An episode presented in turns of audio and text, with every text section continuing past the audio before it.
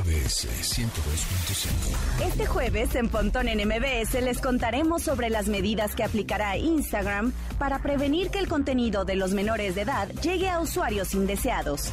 Gaby Mesa nos acompaña en su sección Entretenimiento Digital para contarnos los pormenores de la industria del cine y la televisión en línea. Además, Carlos Fernández de Lara nos acompaña listo para echar chal y contarnos los detalles más picosos de la industria tecnológica en la sección Detrás de los Gadgets.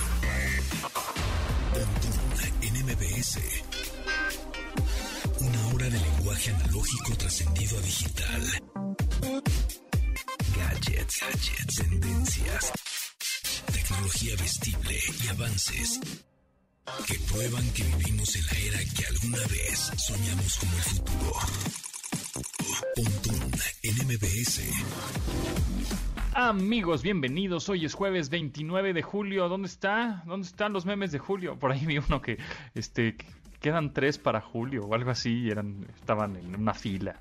Ya la última semana de julio, ya era julio embarazado. Están buenos, pero que ya, ya, se, ya se, se, ponía difícil la creatividad, ¿no? De los, de los memes de julio. Ya estamos a nada de que termine este mes.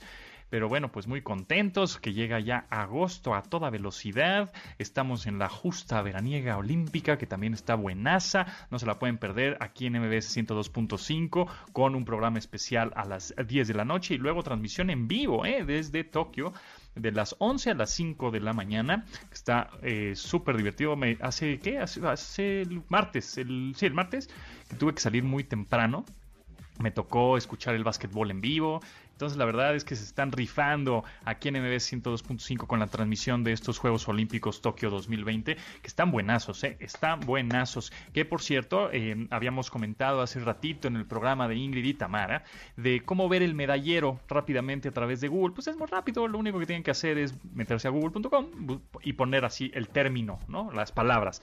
Medallero olímpico. Enter. Y ya con eso vas a poder ver por eh, atleta o por país cómo van las medallas eh, de una manera muy fácil. Vamos a hacerlo ahora. Me, medallero olímpico.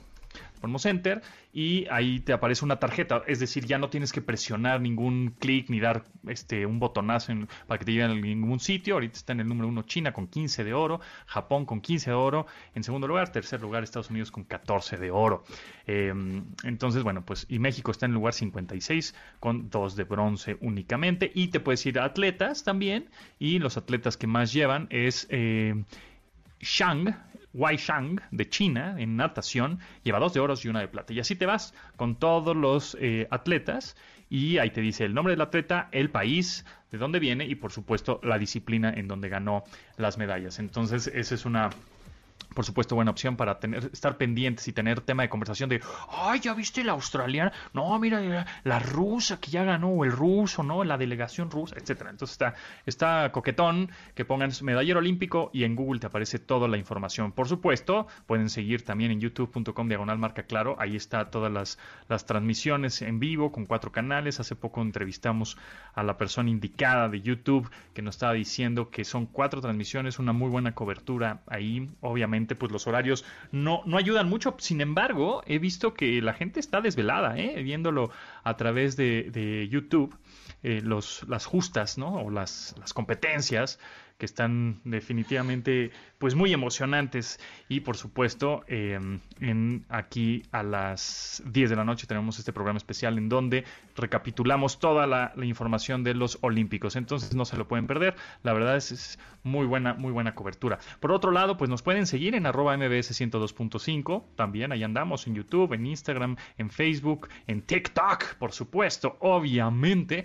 Y bueno, pues el, el, Twitter del programa es arroba pontón en MBS por si tienen sugerencias, preguntas de cuál me compro. Ahí viene la temporada, temporada de smartphones, ¿eh? Un chorro de marcas ya vienen con todo. Van, van a presentar nuevos equipos. Ayer estábamos diciendo que el 11 de agosto se presentan nuevos equipos de Galaxy que seguramente van a ser con pantalla flexible. ¿Será uno? ¿Serán dos? Bueno, pues ese 11 de agosto conoceremos un poco más a fondo estos nuevos equipos.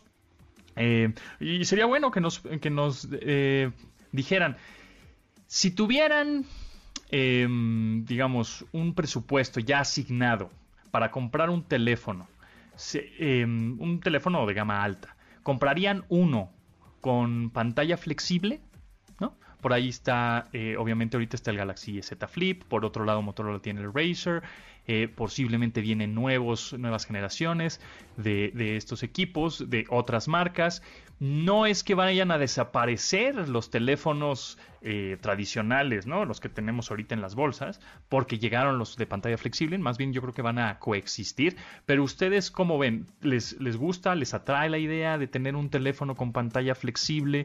Le, lo, ¿Lo encuentran cómodo? Yo he estado probando algunos y mm, tienen su... Pues es que son diferentes, hay diferentes form factors que les dicen, ¿no? Que es como el diseño.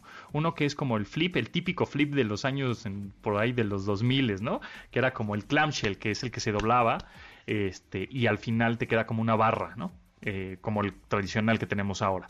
Pero también está como el del tipo cuaderno, que lo abres como una libretita y te queda un pantallón loco, ¿no? Entonces, bueno, pues contéstenos en arroba pontón en MBS, que es nuestro Twitter, si les llama la atención o si usarían constantemente un teléfono con una pantalla flexible. Bueno, pues sin más, nos vamos al update de hoy. Las noticias más destacadas en la industria la tecnología. Apple dio a conocer los resultados del tercer trimestre del año fiscal de la compañía con resultados dignos de presumir. La firma de Cupertino obtuvo ingresos por más de 81 mil millones de dólares, lo cual se traduce como el mejor tercer trimestre en su historia como un claro incremento del 36% contra el mejor registro previo. Los buenos resultados son efectos del incremento en las ventas del iPhone, también un 36% con respecto al año anterior. Aunque el iPhone mini no tuvo recepción que la compañía esperaba, aportó a los buenos números de 2021, además de los iPhone 12, 12 Pro Max, 12 Pro. Y también Apple confirmó batir sus propios récords de ventas en países como México, Chile y Brasil. 102.5 Facebook busca implementar en Instagram una nueva función con la que espera hacer que esta red social sea más segura para los adolescentes. Para ello, a partir de ahora, cualquier persona menor de 16 años que se registre con el servicio tendrá de forma automática su cuenta configurada como privada, aunque podría también habilitarla como pública sin mayor problema. Todas las personas menores a este límite de edad recibirán una invitación para hacer dicho cambio a su configuración personal en la que les resaltarán las ventajas de hacer este cambio. Otro cambio que se hará para estos usuarios es la cantidad de anuncios que se presentarán, pues restringirá algunos algoritmos para la recopilación de información que les muestra los intereses de los mismos. Ahora, solo podrán conocer la edad, género y ubicación de estos suscriptores. Cabe resaltar que Instagram trabaja en una versión infantil de su aplicación para usuarios menores de 13 años.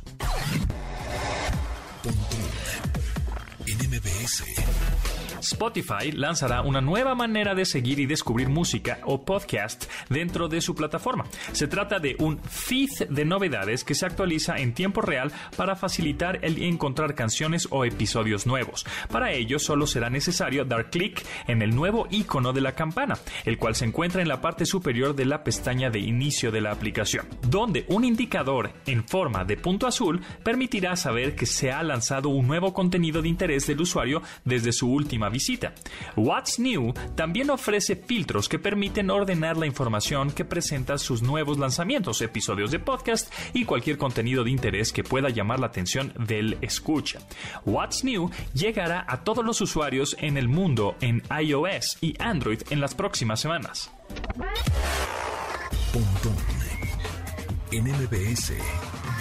El gran éxito que ha alcanzado la serie animada Invincible no solo traerá dos temporadas más en un futuro próximo, sino que todo apunta a que pronto tendrá su propio live action. La edición de la Comic Con 2021 fue el escenario en el que el creador de esta, Robert Kirkman, confirmó la realización de esta historia en el formato mencionado, en el que promete que mostrará una faceta diferente respecto a lo visto en su versión animada. Aunque no se revelaron más detalles sobre este proyecto, el casting de voces que distinguió Invincible, en el que participaron figuras como J.K. Simons, Sandra Oh, Steven Yeun y Gillian Jacobs y hasta Mark Hamill, sí, Luke Skywalker, hace esperar un reparto de primera categoría para que esta personificación de los personajes en la historia sea épica. NMBS MBS 102.5. Techno Facts. Que debes tener almacenados en tu sistema. Si llegaste a grabar algún disco compacto con música guardada en MP3, seguramente recuerdas que la duración de cada uno era de 74 minutos.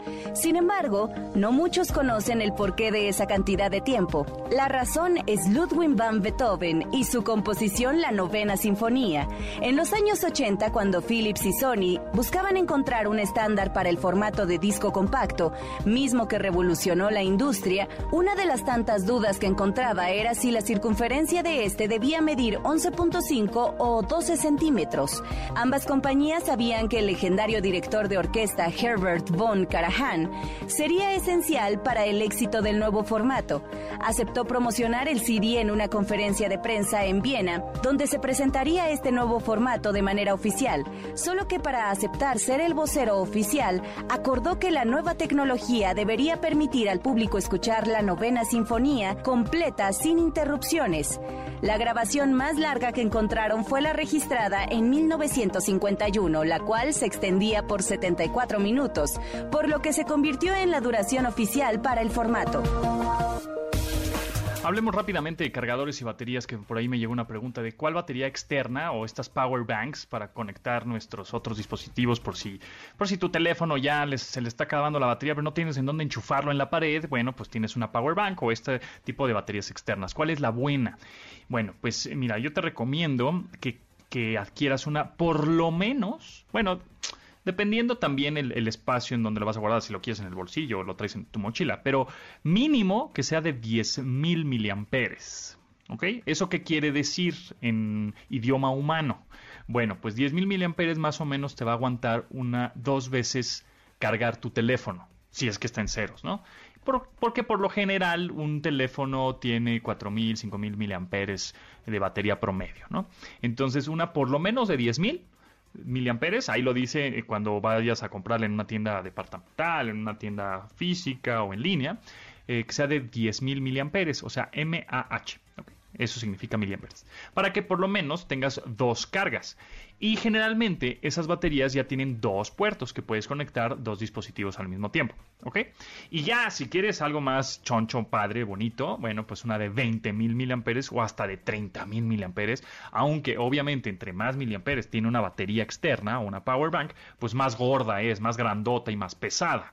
Entonces eso tienes que tener a consideración. Como todo en la vida tiene sus ventajas y desventajas, ¿no? Entonces, si quieres una batería con más miliamperes que te da hasta, no sé, 3 o 4 cuatro cargas o cinco cargas de tu teléfono celular, bueno, pues tendrás que cargar pues un tabique, ¿no? Un, algo más grandote. Pero algo importante también es que te fijes eh, si es de cuántos watts, o sea, cuánto amperaje tiene, que son cosas técnicas. Sin embargo, de pronto este, te aparece que dice, no, pues esta carga a 10 watts. 10 watts, amigos, es una carga lenta. O sea, no es algo rápido. Si te la quieren vender, no, pues 10 watts es carga rápida. No es cierto, ¿ok?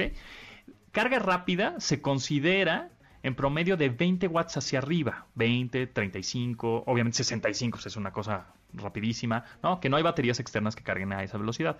Más o menos una de entre los 15 y, 18 watts ya es una batería que tiene muy buen punch, ¿no? Que se va a cargar rápido tu teléfono. Este, y por lo general todos los teléfonos también ya aguantan esa cantidad de watts en una batería, o de un cargador. Entre 15 y 20 ya es, es un promedio bueno. Entonces, repetimos y recapitulamos. Si eh, quieres una buena batería promedio que sea un costo relativamente bueno de 500 pesos, 700 pesos aproximadamente, una batería de 10.000 miliamperes es suficiente para que tu teléfono lo cargues por lo menos dos veces, ¿no? Eh, quieres algo más choncho, pues está a 20.000 miliamperes, pero pesa más y cuesta más, es más lana. Pero, por ejemplo, hay ya cámaras, cámaras de CLR, es decir, cámaras reflex, cámaras grandotas para tomar fotografías y videos, etcétera, que no son teléfonos, sino cámaras que ya soportan el que la conectes a una power bank como estas eh, eh, entonces ya no estás comprando pilas y pilas y pilas de cámaras, que también son bastante cariñosas. Entonces con una power bank de unos 20.000 mAh, pues está buenísimo para conectarla a una cámara, por ejemplo. Entonces, más bien depende lo que vayas a conectarle, que por lo general, pues sabemos que son tablets o son eh, teléfonos inteligentes. Con una batería, yo creo que de 10.000 mAh lo haces bastante bien para que te dure por lo menos, pues, dos o tres días sin conectarlo a la corriente tradicional que, es a la pared, ¿no? Pues ahí está, ahí está el consejo. Cualquier duda, aclaración, comentario, sugerencia, ya saben, en arroba pontón en MBS, ahí estoy, ahí merengues les contesto yo. De admirar sus avances, ahora somos relatores de cómo rebasa los alcances de nuestra imaginación. Pontón en MBS. Twitter, arroba En. En 2021, el rapero Rod Wave lanzó su tercera producción de estudio Soulfly, de la cual se extrae Tombstone. Este último es el segundo sencillo, el cual fue estrenado vía Instagram Live en noviembre de 2020 y en el que revela parte del difícil pasado que vivió en las calles de San Petersburgo, Florida, con un pasado pues delictivo en el que perdió a varios amigos. Pese a la complicada narrativa que se cuenta durante el álbum, Tombstone se ha convertido en el mayor éxito de la carrera de Rod Wave. Entretenimiento digital. Series y películas por streaming. Con Gaby Mesa. Y Gaby Mesa está aquí merengues. ¿Cómo estás, Gaby? Muy bien, ¿cómo andas tú, Pontón? ¿Qué, ¿Qué, te viste el fin de semana antes de yo contarles las noticias de, del entretenimiento. Quiero saber, como siempre, ¿qué viste el fin de semana? ¿Qué vi? Fíjate que, que no vi nada. Ahora sí que estuve bastante desconectado de los servicios de streaming y películas. No, no, Muy bien. no, he visto nada interesante. Bueno, seguramente hay muchas cosas, pero, pero no he podido ver. Pero Siempre hay muchas cosas. Recomiéndame algo bonito algo divertido. Pues, mira, te voy a ser súper honesta. Eh, uno de los estrenos más grandes que llegan este fin de semana es Jungle Cruise, esta ah, película. The Rock. Que está basada en la, atracción, exactamente. Está basada en la atracción del parque Disney, que es, pues, creo que lo platicamos aquí, ¿no? Como este crucero. Eh, donde no pasa nada, la verdad. Como que te sale un hipopótamo por ahí de repente. Los, los animatronics de animales bastante ya, pues viejitos, ya se ven cascados, ¿no? Que eran muy, exactamente, que era muy intrépido eh, en los 90. Pero bueno, la verdad es que desde el éxito de eh, Piratas del Caribe, de, Johnny Depp, bajo la producción de Jerry Bruckheimer, pues la verdad es que Disney ha visto una oportunidad de explotar ese tipo de, de historias. Eh, la verdad, fíjate que una película que yo encontré muy subvalorada, tendría que volverla a ver porque en su momento me gustó mucho y tal vez ahora la vuelva a ver y ya no me gusta tanto, fue Tomorrowland. No sé si viste esta película de Disney. No la vi. ¿Qué, ¿Y qué tal? O sea, quisieras verla otra vez como para decir, ah, sí, está padre. Okay. Sí, debería aprovechar que la tengo ahí en la plataforma para, para darle una revisitada porque creo que mm, tomando en cuenta ni siquiera era una atracción de Tomorrowland, sino que están tomando todo el concepto futurista de toda un área temática de Disney, en este caso de, de California. Se me hizo súper interesante, creo que la gente como que no le convenció tal cual la historia, pero a mí me gustaba, me gustaba como que esta idea de que había un mundo paralelo, ¿no? Como, como otra dimensión, un multiverso ahí en, ese, en ese espacio. Eh, pero bueno, la película no, no, fue exitosa ni en crítica ni en taquilla, por lo que recuerdo. Y posteriormente pues hemos tenido algunas, por ejemplo, de La Mansión Embrujada con Eddie Murphy y ahora llega esta donde pues eh, finalmente están tomando estos rostros tan eh, populares en Hollywood que son precisamente como dices La Roca y Emily Blunt. Ahora, la función de prensa fue el día lunes y yo no estaba en la Ciudad de México, así que no he podido verla. La verdad es que voy a ir a verla hoy al cine quiero verla en la pantalla grande, quiero pedir mis palomitas, quiero verla en el cine y pues tal vez ya más adelante ahí te mande un WhatsApp y te diga esto no está cool o si está. Las opiniones que escuché de amigos eran como dudosas. que seguramente es como para familia, o sea, para ir a la, con la familia y disfrutarla con la familia, los chavos, los niños de 7 años, 8 años, yo creo que la van a pasar bien, ¿no? Es como para ese, para ese para ese público, a eso va dirigido. O sea, si quieres ver eh, la ganadora del Oscar, pues no, ¿verdad? Pues más bien es como pasarla bien, divertido, palomera, refrescote, este, ¿no? O sea. Refrescote, asiento inclinado hasta atrás. Exacto. Oye, y, y acaba de llegar esta noticia que es súper interesante. Y, y, creo que justo cuando lo hemos mencionado aquí en este espacio ha habido uh -huh. como, como una revoltura, ¿no? Que tiene que ver con la plataforma de Star y uh -huh. la plataforma de Starts Play. Porque Starts Play es una plataforma que tiene ya creo que un par de años, si no es que más, sí. es, es, de Lionsgate. Uh -huh. Y acaban de hacerle una demanda en contra de Disney eh, por el nombre que sea tan similar. Sí, eh, es que es, yo creo que la gente sí se confunde un poco, ¿no? Sí, crees? está, está muy confuso. Sí, la verdad es que sí, porque hay mucha gente de, ah, ya, ya estoy contratando Star, ¿no? No, pues eso yo ya lo tenía hace años. ¿No? O sea, como que, como que, ¿cómo? Pues si acaba de salir. No, pues ese ya, sí, sí está confuso, la verdad. ¿eh? Y también siento que con este tema de las fechas de lanzamiento, digo que es lo más normal del mundo, así tiene que ser, tiene que haber eh, una fecha, un momento de, de, crear una llegada oficial de una plataforma al país, pero hemos tenido tantas este año, o sea, como ya llegó esta plataforma y ahora sí. esta otra y ahora la fecha que, por ejemplo, yo ya ni me acordaba que Star no estaba ya integrado a esta otra plataforma, ¿no? Entonces, como que dices que, ajá, hasta yo pensé que no ya estaba, y ya para que yo lo piense es porque algo está medio raro, porque pues al final a esto me dedico. Tú estás más enterada, ¿no? claro, exacto. Y también ya tenemos la fecha eh, para los fanáticos o que estaban esperando la serie de Hawkeye, eh, este personaje de los Avengers, ajá. llega el 24 de noviembre. Todavía falta, todavía sí, falta, falta, pero pues ya tenemos una fecha oficial. Ya hay expectativa, ok hay mucha expectativa y la verdad nunca fue de mis personajes favoritos, pero he encontrado en el internet que hay muchos fans de Hawkeye y yo creo que compartían mucho esto con Black Widow, ¿no? Al final eran como que la pareja claro. ideal o este Dream Team. Pues es porque que... pues no tienen superpoderes ninguno de los dos. Y algo pasó ahí en Endgame con ellos pues sí, algo, algo pasó con ellos, que además mucha gente quería tener las respuestas en Black Widow, no las tuvo y eso generó como mucha frustración. Gaby a mí Mesa, la película de Black Widow me encanta. Dime una cosa, ¿cuál es tu personaje favorito de Marvel? Black Widow. ¿Sin duda? Sin duda, sin chistar. Antes era Rocket Raccoon de los Guardianes de la Galaxia. Órale, Rocket Raccoon.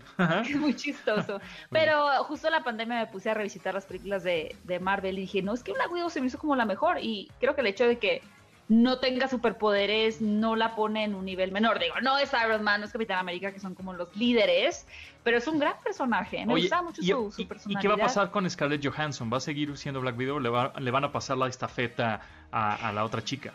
Pues yo creo que sí, o sea, yo creo que justo le van a pasar la estafeta a, la, bueno, en este caso la actriz es Florence Pugh y el personaje es Yelena Belova, Belova eh, que además fue todo un éxito su participación en la sí, película de Black Widow. A pesar de que muchas personas no les gustó la película, lo que sí resaltaban mucho era el personaje de Yelena. Entonces, es súper chistoso. El otro día vi un, un tweet, creo, o algo así, donde decía como Marvel se murió después de Avengers Endgame y luego venía otra foto como Marvel en la fase 4 y un montón de películas que realmente, por lo menos a nivel personal, sí me parecen emocionantes, ¿no? Como Doctor Strange, como la nueva película de Ant-Man que va a tener al villano que vimos en Loki, ah. todas las series también. Entonces, yo creo que sí lo están haciendo bien, sí están manejando bien al público, sí lo están sabiendo tomar y llevar a este otro lugar donde, ok, ya no tienes Iron Man, ya no tienes Capitán América, pero mira todo lo otro, ¿no? Todo este... Lo nuevo que estamos creando, sí. Que te podemos ofrecer. O sea, Exacto, como que la, yo creo la, que...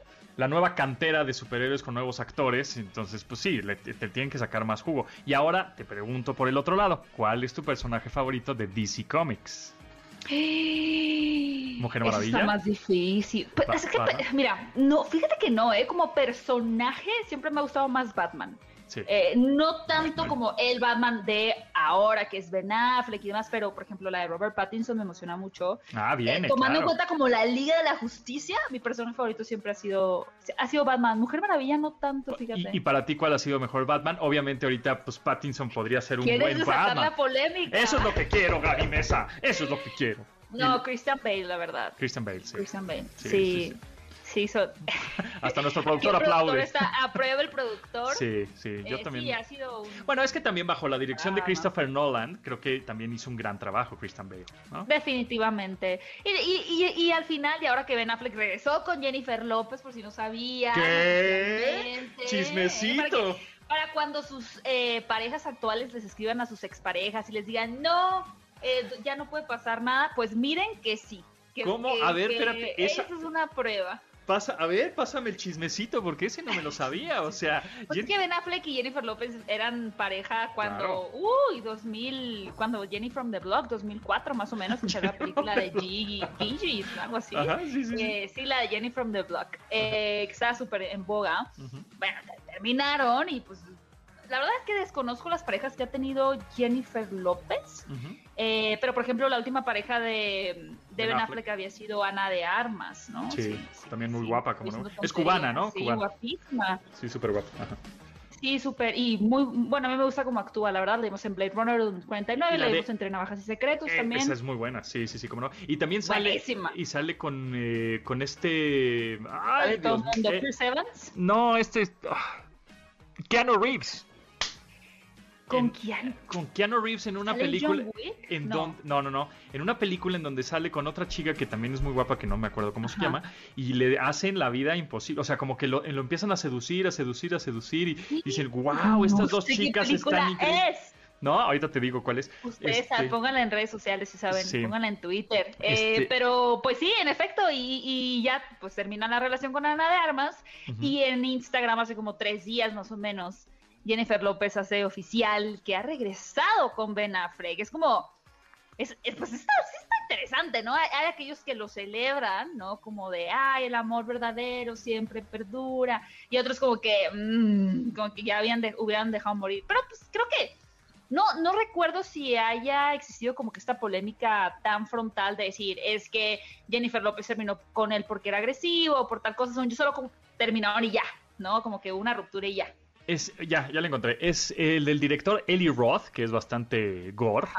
Y la película se llama Talk Talk o Knock Knock, el lado oscuro del deseo. No la he Del, visto. del 2015, suspenso y terror. Está bárbara, ¿eh?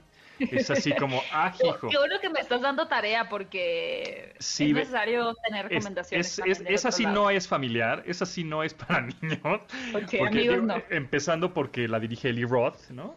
Pero sale justamente Ana de Armas y Keanu Reeves este, en, esa, en esa película. Entonces, bueno, pues ya regresaron el Ben Affleck y la J-Lo. Así es. Muy bien, muy bien. Han vuelto. Vive Bueno. el amor, Viva March. Eh, Muy bien. por lo que sea. O lo que sea. Exactamente. Este, ¿Alguna recomendación de, en streaming, Gaby?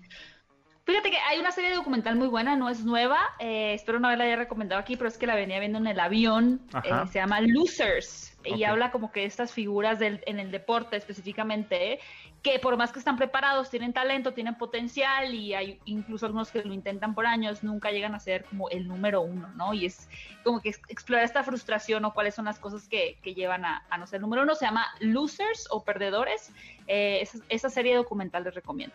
Muy bien, muy bien. Oye, nada más, yo sé que no es tu, tu materia, porque es más deportivo lo que te voy a preguntar, pero ¿qué opinas? Me gustaría saber tu opinión porque, porque te, te conozco, sé, sé cómo eres, un poco, ¿no? Ajá.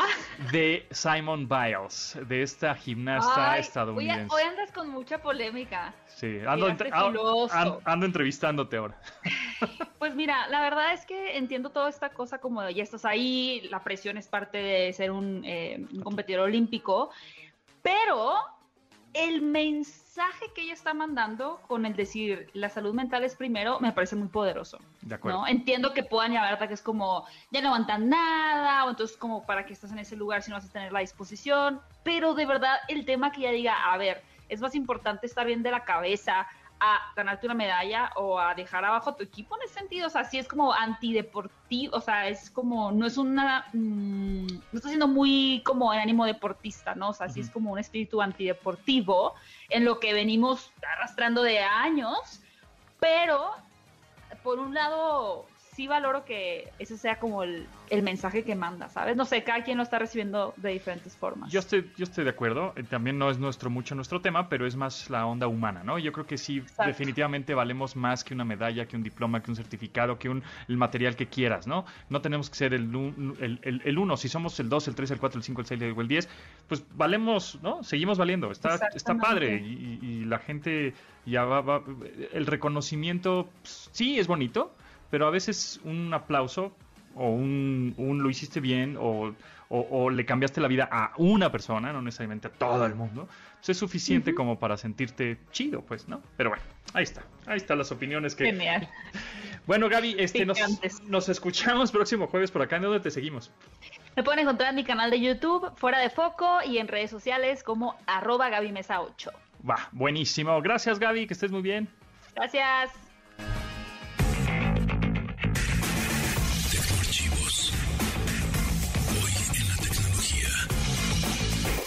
El 29 de julio de 1958, después de varias audiencias durante la primavera de ese mismo año, el Congreso de Estados Unidos aprobó la autorización del presidente Dwight Eisenhower para la formación de la Agencia Nacional de Aeronáutica y el Espacio, mejor conocida como la NASA.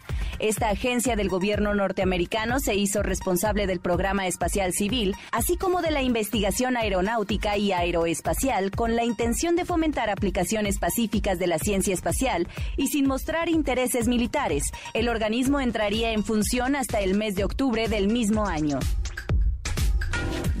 Amigos, tenemos cinco códigos dobles, o sea, se eh, esos códigos, ¿para qué te van a servir? Bueno, pues para que vivas la mejor experiencia del cine con Cinépolis. Es para que vayas al cine.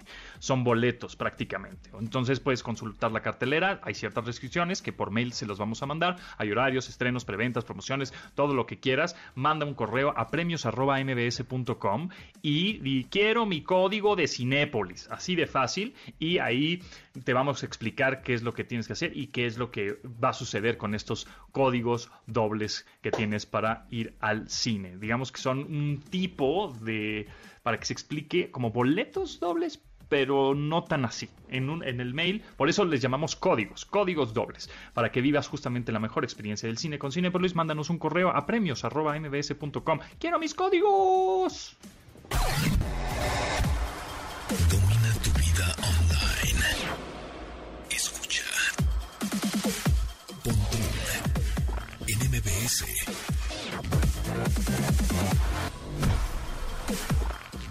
En Instagram. Instagram como arroba pontón en MBS y manda tus mensajes de voz.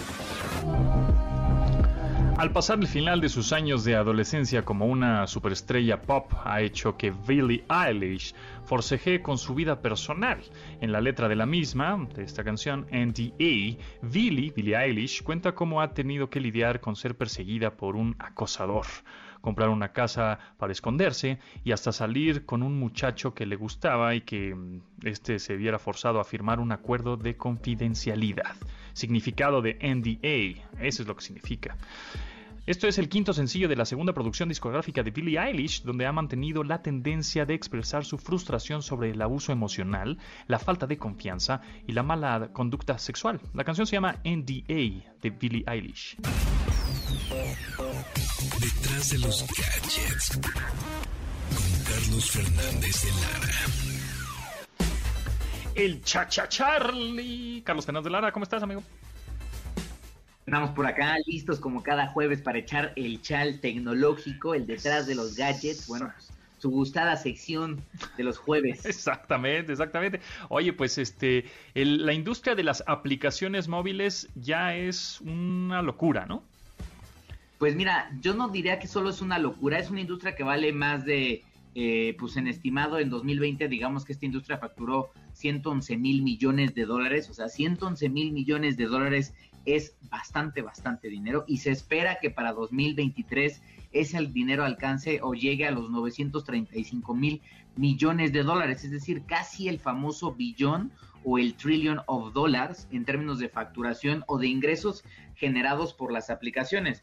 Pero más allá de este número gigantesco de economía, lo que creo que es interesante de esta situación son dos cosas. Uno, primero que nada es una economía que hace 10 años no existía. O sea, pensemos que era toda una industria que hace poquito más de 10 años no generaba un solo peso porque simplemente no se movía en el radar.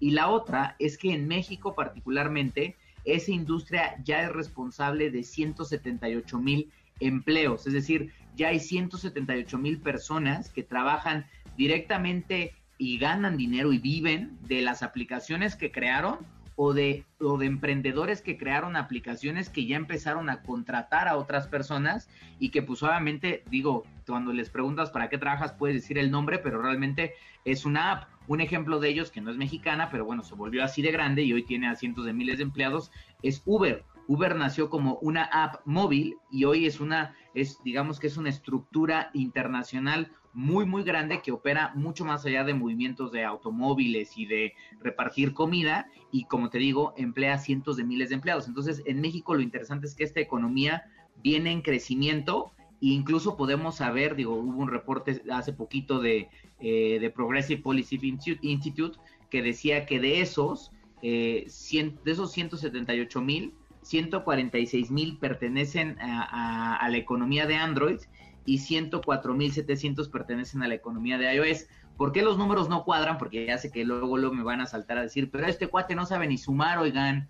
Este, no, los números no cuadran porque un desarrollador puede crear su aplicación para las dos plataformas. Entonces, sigue generando un solo empleo, pero digamos que ese empleo le cuenta a las dos plataformas porque su app está disponible tanto en Android como en iOS. Exactamente, ese eh, para, las personas que dicen, no, o bueno, los papás de pronto, o los abuelos dicen, ¿qué hace tu nieto? ¿Qué hace tu hijo? Pues no sé, está haciendo como una app, haciendo como un jueguito. Pues quién sabe qué hace. Ay, eso no es, no tiene futuro. Miren nada más, miren nada más. La industria va cambiando, entre más tecnologías nuevas haya, más empleos hay. Muchas personas dicen, no, pues es que con los robots va, va a haber un este, se van a quitar un chorro de empleos, pero también va a haber nuevos. Es decir, ¿por qué? Porque hay nuevas aplicaciones, nueva tecnología, nuevas industrias, nuevas categorías de producto, etcétera, etcétera, etcétera. Entonces, este, dinero hay mucho. Em, empleos habrá también, por supuesto. Lo que aquí hay que, eh, lo importante es decir, ah, hacia allá vamos no nos podemos estancar, hay que estar en constante renovación, en constante movimiento, en constante eh, actualización, porque eh, la tecnología nos puede llevar a decir, este, ay, eso como yo ya no lo entiendo, yo ya no le voy a entrar eso, pues entonces te vas a quedar rezagado, ¿no? Entonces hay que entenderle, por lo menos medio cascarle un poquito, conocer un poco para, eh, pues, y de pronto idear aplicaciones o softwares o o soluciones, más que nada plataformas, que puedan obviamente solucionar eh, los problemas que tiene el humano constantemente, ¿no? Y pues ese es, el es, el mejor ejemplo. Em, entonces, bueno, pues ya sabemos que en México está creciendo muchísimo.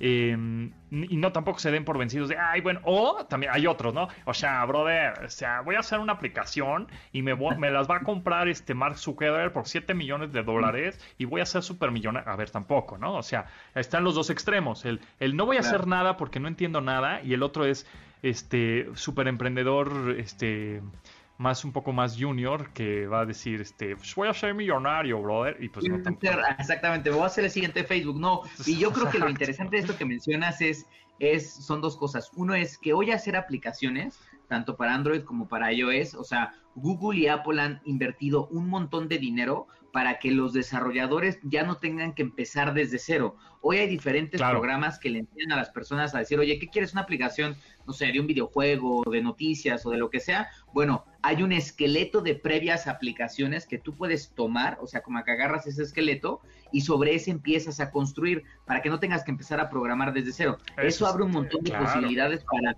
para incursionar y estar probando. O sea, igual tu primera aplicación es un fracaso, pero no te rindas y puedes seguir tratando de, de, encontrar el hilo negro y eventualmente vivir de esto. Toda la razón, exactamente. Ya la tecnología te pone ya unos machotes o maquetas ya preestablecidas, diseños. Lo hemos visto desde hacer tu página web, ahorita ya es muy sencillo. Tú mismo lo puedes hacer porque ya está prehecho, ¿no? Algunas cosas, plantillas, diseños. Eh, igual pasa en las aplicaciones, igual pasa en este en diseños, ¿no? El famoso canva.com que nos, ha, nos, nos ayuda muchísimo a ya tener las plantillas hechas de YouTube y de Instagram y todas las redes sociales. Entonces, para programar una aplicación, un software, una plataforma, ya hay herramientas que, bueno, obviamente habrá que investigar, ¿no? Está, existe Google y hay que buscarle un poquito, pero ya hay herramientas que te llevan muy de la mano para que sea una programación mucho más amigable. Ya no tienes que poner líneas de código, dos puntos para entenderle, sino alguien este, de a pie como nosotros, usuarios finales como nosotros, puede empezar a comprender este, una aplicación así te puede, y puede ser definitivamente apasionante, ¿no? Claro, y puede ser lo que te cambie completamente la vida. piensen en todos los ejemplos de muchas de las empresas que hoy son grandes compañías tecnológicas, muchas de ellas empezaron como apps. O sea, vuelvo a lo mismo, WhatsApp empezó como una app, se compró por 20 mil millones de dólares, Instagram pasó con lo mismo, Uber es otra empresa que es un ejemplo más, Angry Birds, que es de videojuegos, lo terminó evidentemente eh, comprando Electronic Arts y vean en lo que se convirtió. Y hay N cantidad de ejemplos que demuestran que la economía de apps tiene un enorme potencial económico que difícilmente vas a encontrar probablemente en otros sectores y que a medida que la tecnología permea más vas a poder empezar a ver aplicaciones, por ejemplo, hasta de salud, ¿no? No solo, no solo de, de entretenimiento de, o de comunicación. Entonces creo que hay una enorme posibilidad hacia adelante para para los chicos jóvenes que están viendo esto como una oportunidad laboral. Exacto, y por otro lado tampoco es enchilame una torta, vamos a hacer una app que, a ver, también hay que, hay que, no de un día a otro la vas a hacer, ¿no? Es poco a poco, exacto, hay que tener cierta estrategia, no echar todos los huevos al, ¿no? este, al sartén de un jalón poco a poco, o sea, no es tampoco es una, una cosa sencilla, sí puedes empezar, ya cada vez es más amigable, pero bueno, ¿en dónde te seguimos, Charlie? Pues me pueden encontrar en arroba charlie y ya en Twitter, arroba chacha charlie en Instagram y estamos en todos los días en force.com.mx. Ya está. Bueno, pues nosotros regresamos. Bio, el personaje de la semana. Sir Mick Jagger es un asiduo aficionado a varias disciplinas deportivas y suele ser visto en varios recintos. Es fácil ubicarlo en eventos de gran relevancia mundial, sobre todo cuando se trata de deportes a los que sigue de cerca. Es por eso que ahora les contaremos cuáles son sus algunos de los pasatiempos en este ramo y dónde hay oportunidades frecuentes de encontrarlo.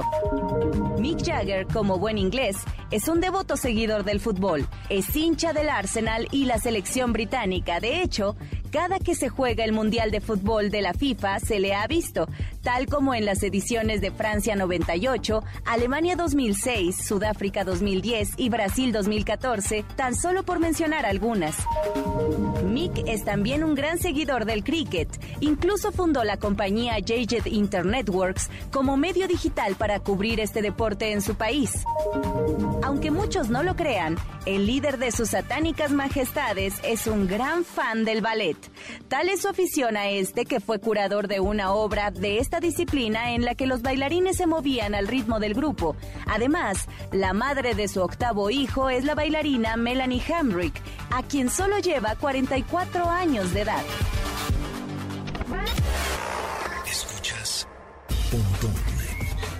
En MBS. Información digital decodificada para tu vida.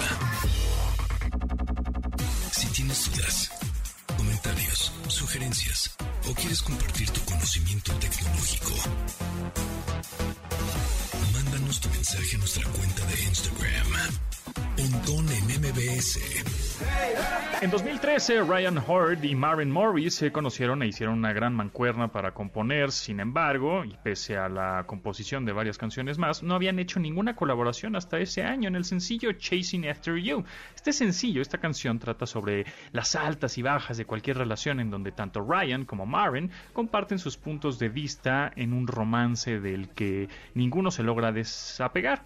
La misma Maren Morris compartió en una entrevista que esta, en esta misma canción relata sobre los primeros días en que empezó su relación con Ryan Hort, con quien finalmente se casó. La canción se llama Fancy Like de Walker Ways.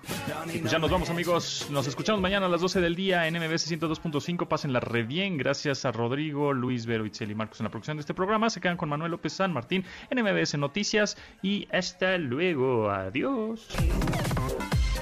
De admirar sus avances Ahora somos relatores de cómo rebasa los alcances de nuestra imaginación. Pontón en MBS